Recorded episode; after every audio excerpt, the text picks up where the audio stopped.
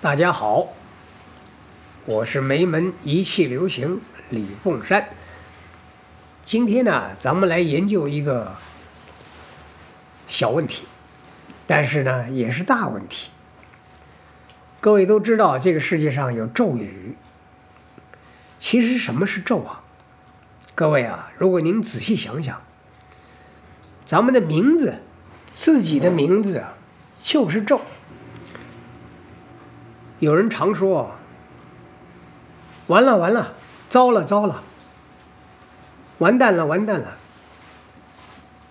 该死该死啊！”其实这些话都不能多说，说久了就习惯成自然了。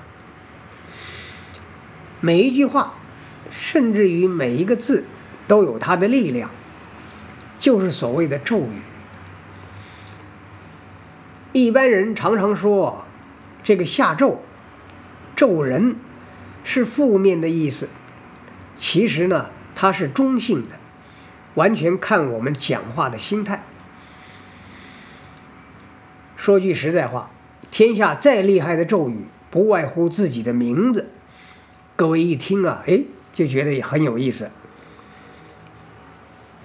我们从小经常被人家问：“你叫什么名字啊？”自己也都是那么叫自己的，直到今天呢，常常签字啊、喊名字啊、写名字啊等等。所以呢，各位想想看，从小到大，天下没有一个咒啊，比自己的名字还要更贴切的。因为啊，它是跟你跟了一辈子，就算你不念，也都在你的身上根深蒂固。比方说，我们有时候莫名其妙的，事后也许什么都忘了，可是就是自己的名字最难忘，对自己的名字啊最敏感。各位常常有没有这种情形啊？当你什么都忘了，你什么都不想，突然都会凭空有人喊你的名字。所以啊，就算是你不喜欢自己的名字或者是绰号。